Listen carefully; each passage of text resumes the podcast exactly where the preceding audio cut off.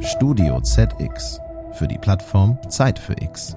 Hier geben wir Impulse für morgen.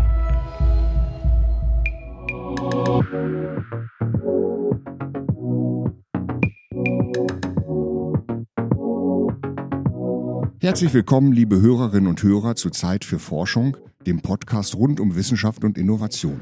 Mein Name ist Joachim Schüring. Ich spreche mit unserem heutigen Gast über einen ziemlich kleinen Satelliten. 5000, 6000, so viele Satelliten kreisen derzeit um die Erde. Ganz genau weiß das niemand. Sicher ist, die Zahl der künstlichen Trabanten steigt von Jahr zu Jahr und zwar exponentiell. Allein Elon Musk hat bereits die Genehmigungen für fast 20.000 neue Satelliten in der Tasche. Damit will er sein Starlink-Netzwerk ausbauen, das vor allem in bisher unterversorgten Weltregionen für schnelle Internetverbindungen sorgen soll. 20.000 weitere Satelliten. Damit steigt gerade in den erdnahen Umlaufbahnen auch die Zahl gefährlicher Vorfälle. Schon heute ist der sogenannte Weltraumschrott ein großes Problem. Schon mit dem bloßen Auge kaum sichtbare Schrottkrümel können eine echte Gefahr darstellen. Anfang 2023 erst wurde die an die internationale Raumstation angedockte Soyuz-Kapsel von einem etwa einen Millimeter großen Geschoss getroffen. Weil das Kühlsystem beschädigt wurde, ist das Raumschiff seither unbrauchbar. Die Besatzung der ISS muss nun warten, bis eine Ersatzkapsel die Raumstation erreicht. Auch um dieses Problem des Weltraumschrotts in Zukunft nicht noch zu verschlimmern, geht der Trend zu immer kleineren Satelliten, die in nur sehr geringer Höhe um die Erde kreisen. Was hinter dieser Idee steckt und wie sie funktioniert, darüber spreche ich mit Oliver Ruf von dem Würzburger Unternehmen S4. Diese vier S stehen für Smart Small Satellite Systems. Hallo, Herr Ruf. Hallo, Herr Schöring. Herr Ruf, Sie sind in Ihrem Unternehmen Projektleiter von LOLASat. Dabei handelt es sich um einen sogenannten Nanosatelliten, den Sie im Auftrag der Europäischen Weltraumorganisation ESA entwickeln. Nanosatellit das klingt sehr klein. Können Sie uns dieses Gerät mal ein bisschen beschreiben? Genau, das ist ein sogenannter CubeSat. Ein, ein Cube ist eine Größeneinheit für einen Satelliten, die ungefähr vor 20 Jahren festgelegt wurden. Das ein Cube entspricht ungefähr ein Kilogramm. Und der LOLASat, das steht übrigens für Low Latency Satellite, ähm, wird dann am Ende ungefähr drei Cubes umfassen, also drei Kilogramm schwer sein. Also so, wie kann man sich das vorstellen? So Pi mal Daumen äh, groß wie ein Fußball? Ja, er wird ein bisschen länglicher sein. Äh, vielleicht, wenn man sich so die typische äh, Milchpackung vorstellt äh, ah. und das ein bisschen vergrößert, also 10 Zentimeter mal 10 cm Grundfläche und dann 30 cm Länge. So groß wird er ungefähr sein. Sie haben gerade gesagt, dass diese Nanosatelliten, diese, dieses, diese Cube-Einheit, die ist schon etwas älter. Es gibt diesen Trend zu den kleinen Satelliten ja schon eine ganze Weile. Warum ist das so? Genau, das hat sich einfach, äh, ich denke auch wie in allen anderen Bereichen, durch die Technologieentwicklung ähm, auch im Raumfahrtbereich so zugetragen. Wenn man das jetzt mit den ersten Computern, die entwickelt wurden, vergleicht, die haben damals noch ganze Hallen gefüllt. Mittlerweile trägt jeder ein leistungsfähiges Smartphone in seiner Hosentasche, die eben auch deutlich mehr können als diese Computer damals. Und mhm. eine ähnliche Entwicklung gab es eben auch im Raumfahrtbereich. Und vor 20 Jahren wurde dann dieser Standard, äh, der CubeSat-Standard, festgelegt, um eben auch erstmals Studenten Ausbildung an kleinen Satelliten zu ermöglichen. Und das hat sich dann eben weiterentwickelt, dass diese kleinen Satelliten vor allem jetzt für Technologiedemonstrationen neuer Technologien im Weltraum eben eingesetzt werden können. Das heißt, da kommen Sie ins Spiel. Die, die ESA will also braucht also eine Technologieplattform, einen Testsatelliten und hat Sie damit beauftragt. Ganz genau. Was soll ein LoLaSat, was soll der mal können? Der LoLaSat hat speziell jetzt ähm, die Aufgabe zu demonstrieren, dass ähm, eine Kommunikationsverbindung zwischen Satellit und Erde mit einer Latenz von unter 10 Millisekunden ähm, möglich ist. Und dabei soll er auch Übertragungsraten von bis zu 100 Mbits ähm, eben zeigen. Genau. Das müssen Sie uns nochmal erklären. Das Wort Latenz, das ist, wenn ich das richtig verstehe, sozusagen die Laufzeit eines Signals vom, von der Erde zum Satelliten oder zurück. Richtig? Genau, das umfasst äh, unter anderem die Signallaufzeit. Das ist vielleicht auch die wichtigste physikalische Größe. Zur Latenz gehört auch noch die Verarbeitungsgeschwindigkeit der beteiligten Teilnehmer. Das heißt zum Beispiel im Fall vom Telefonieren jetzt das Smartphone, der Sendemast, vielleicht dann in Zukunft eben auch der Satellit. Die haben eine bestimmte Zeit, um die Signale zu empfangen, zu weiter zu verarbeiten und dann eben auch wieder auszusenden. Und das alles zählt in die Latenz hinein. Und der größte Anteil davon ist üblicherweise die Signallaufzeit zwischen, in dem Fall jetzt Satellit und Empfänger. Und diese Laufzeit soll natürlich möglichst gering sein. Wenn man sich jetzt vorstellt, je weiter ein Satellit im Weltall ist, desto länger ist oder desto höher ist diese Latenzzeit. Das heißt also auch, dieser Satellit muss in einer möglichst, möglichst erdnah um die Erde kreisen, richtig? Können Sie da ein bisschen was zu sagen? Ganz genau, das ist, ist exakt richtig. Also es gibt ja auch schon ähm, Telekommunikationssatelliten beispielsweise auf geostationären Umlaufbahnen, die sind ähm, auf knapp 36.000 Kilometer Höhe untergebracht.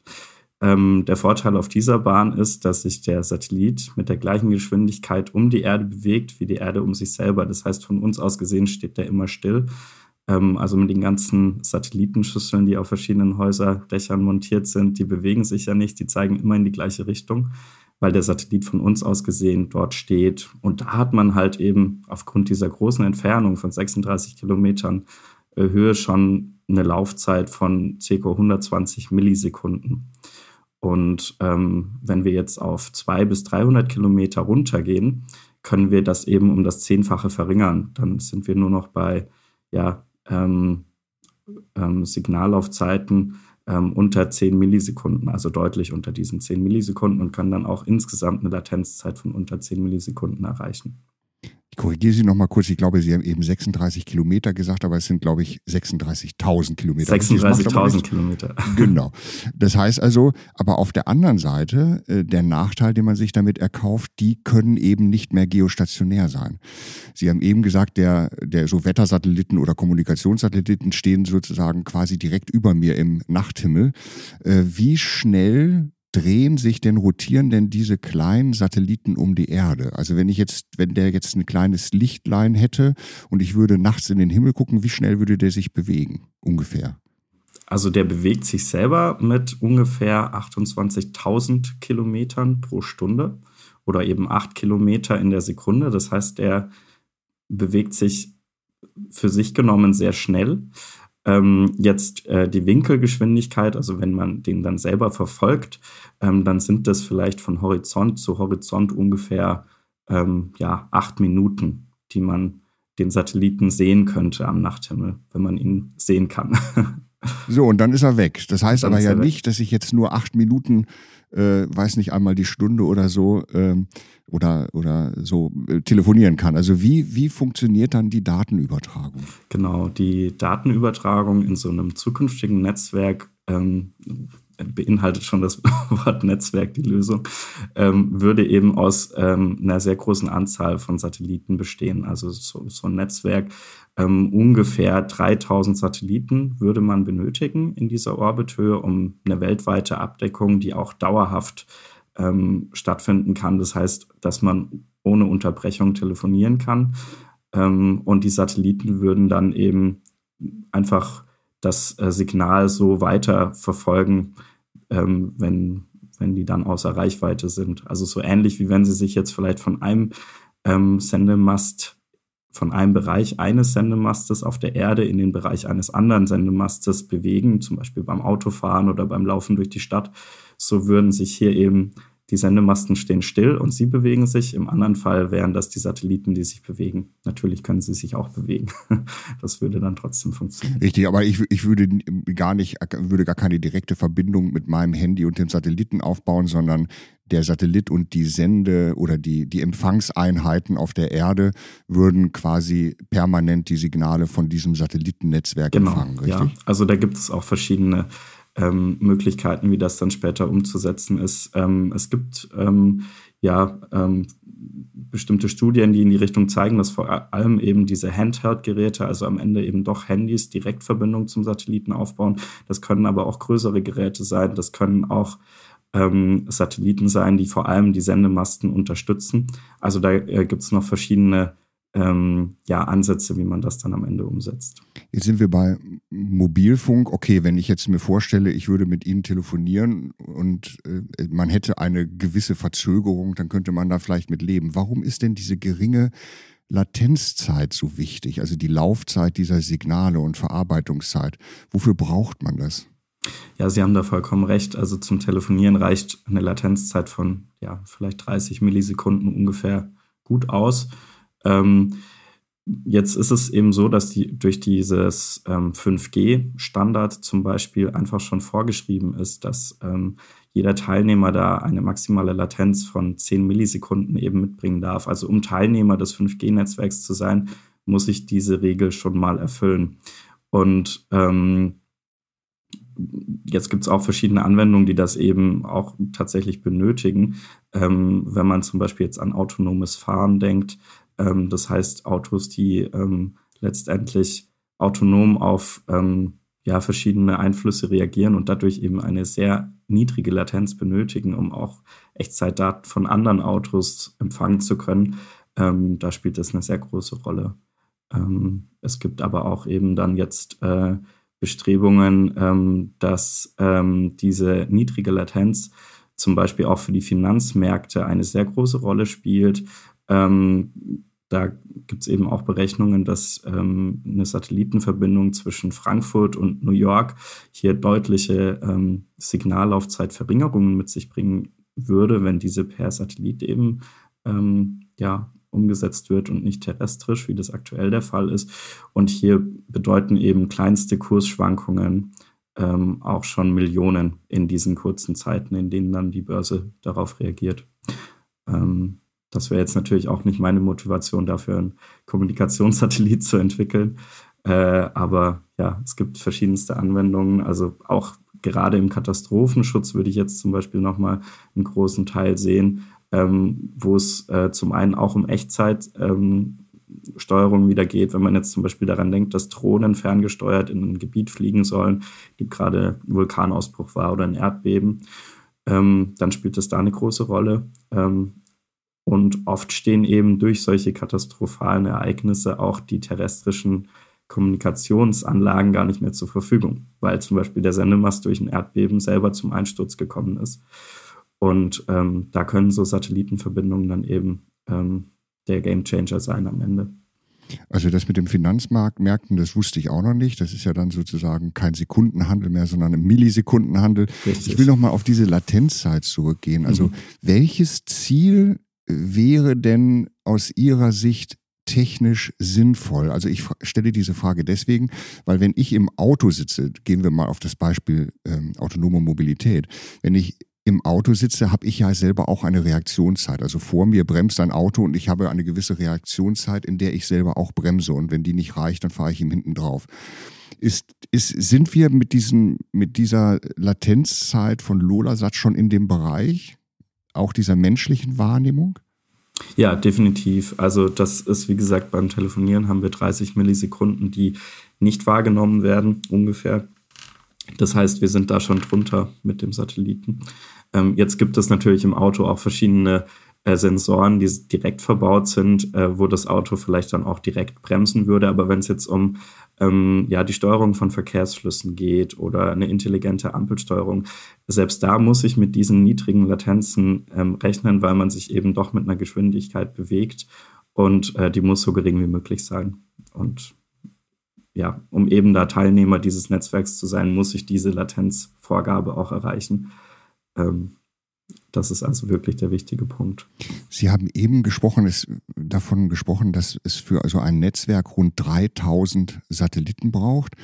Ähm, 3000 Satelliten, die um die Erde kreisen. Das ist zum einen eine Menge Geld wahrscheinlich. Ne? Äh, wie bringen Sie die ins All? Genau, man bringt die ähm, ganz normal mit einem, ähm, ja, mit einer Rakete, mit einem Launcher ins All ähm, und könnte da natürlich auch von einem äh, Mengenrabatt dann, denke ich jetzt mal, profitieren. Also üblicherweise kostet, wenn wir jetzt den Lolasat in den Orbit bringen wollen, dann kostet das ähm, Kilogramm ungefähr ja, bis zu 100.000 Euro. Das kommt dann auch je nach Anbieter und je nach Position an, wo der am Ende sein soll. Ähm, buche ich jetzt aber eine ganze Rakete, dann sinken die Kosten pro Kilogramm bis auf 3000 Euro runter. Das heißt, äh, so eine Konstellation könnte dann eben sehr kostengünstig auch in den Orbit gebracht werden. Ähm, Im Vergleich zu, ähm, man baut an jedem Punkt der Erde Sendemasten auf, was ja auch physikalisch zum Beispiel auf dem Ozean gar nicht möglich wäre. Aber 3000 äh, werden dann mehrere Satelliten in eine Rakete gesteckt? Äh, oder wie lange würde das ungefähr dauern, bis dann so ein Netzwerk von 3000 Satelliten aufgebaut ist und betriebsbereit ist? Ich denke, das könnte in relativ kurzer Zeit tatsächlich passieren, wenn die Satellitenentwicklung ähm, abgeschlossen ist. Ähm, wird wahrscheinlich jeder Satellit auch gleich sein. Das, äh, da kann man dann auch schon ähm, ja, Fertigungstechnologien, die in der normalen Industrie angewendet werden. Ähm, normalerweise sind ja Satelliten typischerweise Einzelstücke, aber so wie das bis jetzt schon bei Starlink gemacht wird, werden dann mehrere dieser Satelliten auf einer Rakete gebracht. Wie viele da letztendlich drauf passen, ist dann, kommt dann auf den Satellit selber ähm, drauf an, aber wenn das jetzt ähm, 100 bis 200 Stück pro Satellit sind, äh, pro Rakete sind, kann man ähm, ja, das denke ich schon in ein bis zwei Jahren betriebsbereit haben, so ein Netzwerk. Nochmal zu diesen 3000 Satelliten. Ähm, man hört immer wieder, man sieht diese Simulation von den unglaublichen Mengen an Satelliten, die mittlerweile um die Erde kreisen und natürlich auch immer wieder mal, weiß ich nicht, kollidieren, äh, zerstört werden, wie auch immer. Das heißt, es gibt eine große Menge von Weltraumschrott in, in der Umlaufbahn der Erde, der auch immer gefährlicher wird für die Weltraumstation. Wir haben gerade die Situation, dass die ISS von einem Meteoriten wahrscheinlich getroffen worden ist, aber es hätte ja auch ein Trümmerteil sein können.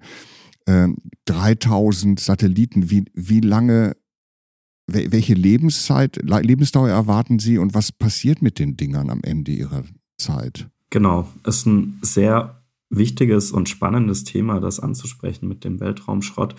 Ähm, jetzt äh, diese 3000 Satelliten wären auf einer Höhe, also in dieser Berechnung, ähm, die niedriger als die ISS tatsächlich fliegen. Ähm, das heißt, die ISS würde denen zum Beispiel schon mal nicht in die Quere kommen und umgekehrt. Aber nicht viel, ne? Das sind so, das sind ein paar Dutzend Kilometer, ne? Es sind nicht viel Kilometer, aber nach unten hin ist es immer relativ ungefährlich, weil man Energie, deutlich mehr Energie aufwenden muss, um den Orbit anzuheben. Mhm. Mhm. Ähm, das ist auch der Punkt. Hier äh, unter 300 Kilometer Höhe ähm, ist eine Restatmosphäre, die so dicht dann eben noch vorhanden ist, dass der Satellit ohne Gegensteuern innerhalb von weniger Wochen eben verglühen würde in der Atmosphäre. Und ähm, wenn man jetzt einen nicht funktionierenden Satelliten eben in dieser Höhe hat, dann würde der von alleine nach unten fallen, selbst wenn es da eine Kollision geben würde. Dann sind diese Simulationen, die man eben kennt, ähm, die sehen schon schlimm aus auf den ersten Blick, aber man verliert da oft ähm, ja die, die Relation zu der Größe eines Satelliten. Das heißt, das ist, die Satelliten sind sehr stark vergrößert äh, in diesen Simulationen, die man sehen kann. Mhm. Und ähm, es ist eben sehr unwahrscheinlich, dass da eine Kollision passiert, auch wenn es wie ein sehr großer Wirbelsturm aussieht, der da um die Erde fegt. Ähm, nichtsdestotrotz ähm, muss man ähm, die Satelliten beobachten und die Bahn genau berechnen, um eben Kollisionen zu vermeiden und im Zweifel eben auch mit dem Triebwerk dann gegensteuern. Ähm, das ist aber üblicherweise auch möglich und wird so auch schon gehandhabt. Das heißt also, diese 3000 Satelliten können wie lange dann im Schnitt um die Erde kreisen? Die haben einen begrenzten Treibstoffvorrat sicherlich. Richtig, das ist genau der Punkt. Äh, das hängt alles vom Treibstoffvorrat ab. Ähm, Im Beispiel von unserem Lolasat, der ja nur ähm, ja, drei bis vier Kilogramm schwer ist, ähm, planen wir gerade mit einem halben bis dreiviertel Jahr Lebensdauer. Das würde man für einen eigentlichen Kommunikationssatelliten dann natürlich deutlich erhöhen, also typischerweise auf fünf Jahre Lebenszeit. 2024 in einem Jahr oder so soll es losgehen. Und dann wird er also eben dieses halbe Jahr da als Technologieplattform um die Erde rasen. Wie geht es denn dann weiter? Ja, im ähm, Nachgang der Mission, beziehungsweise nachdem der Satellit im Orbit ist, werden natürlich die Daten erstmal ausgewertet. Wir sind da auch schon sehr gespannt drauf, dann zu beweisen. Das ist übrigens der erste Kommunikationssatellit überhaupt in dieser ähm, in dieser Umlaufbahn ähm, weltweit. Also das ist schon mal was ganz Besonderes und wir sind schon sehr ähm, heiß drauf, dann zu beweisen, dass wir das dann auch geschafft haben mit dieser Latenz. Ähm, darüber hinaus, dadurch, dass es noch so wenige Satelliten bis jetzt in dieser Orbithöhe gab, ähm, haben wir auch noch verschiedene Sensoren an Bord, die, die ähm, diesen Orbit überhaupt charakterisieren. Das heißt, ähm, man ist hier sehr interessiert, wie stark die Strahlungsintensität auf den Satelliten ist. Man ist daran interessiert, wie die Komposition der Atmosphäre und die Dichte der Atmosphäre in dieser Höhe ist, weil da es noch nicht so wirklich viele Daten darüber gibt und das werden wir alles sammeln. Also es gibt noch ein paar Experimente neben ähm, den Kommunikationsexperimenten, die wir durchführen und die werden dann erstmal ausgewertet. Und im Nachgang davon versprechen wir uns eigentlich dann mit ähm, einer Demonstrationsmission eines kleinen Netzwerks, um eben nicht nur jetzt einmal kurz acht Minuten am Tag telefonieren zu können, sondern das äh, auf die nächste Stufe zu heben. Ähm, hier sind auch nochmal neue Technologien notwendig, die entwickelt werden müssen. Und wenn das dann gezeigt wurde, kann man eben mit dem eigentlichen Aufbau des eigentlichen Netzwerks beginnen.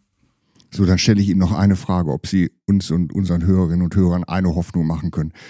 Wann kann ich denn von Kiel nach Konstanz fahren mit der Bahn und permanent richtig gutes Internet haben? Ja, da spielen viele, viele Punkte mit rein. Also unter anderem natürlich auch der terrestrische Breitbandausbau. Aber das ist ein sehr gutes Beispiel. Ich wollte auch schon vorhin sagen, man muss gar nicht so weit in entlegene Orte gehen oder auf dem Ozean, um eben festzustellen, dass man nicht alles mit terrestrischen ähm, Technologien abdecken kann, sondern durchaus hier auf den Weltraum zurückgreifen muss, auch als Infrastruktur.